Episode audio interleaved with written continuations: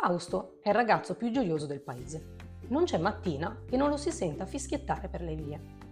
Lavora con suo padre nel pub di famiglia e la cosa non gli dispiace, perché così ha l'occasione di poter stare in mezzo alla gente.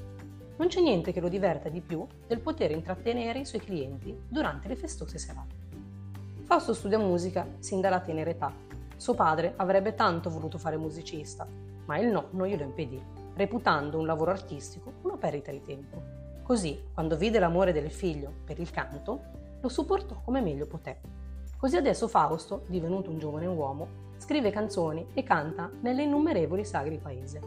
Il suo sogno è quello di trasformare un giorno l'attività di famiglia in un luogo di musica dove gli artisti hanno la possibilità di esibirsi ed il pubblico di gustare le squisite selezioni di birre.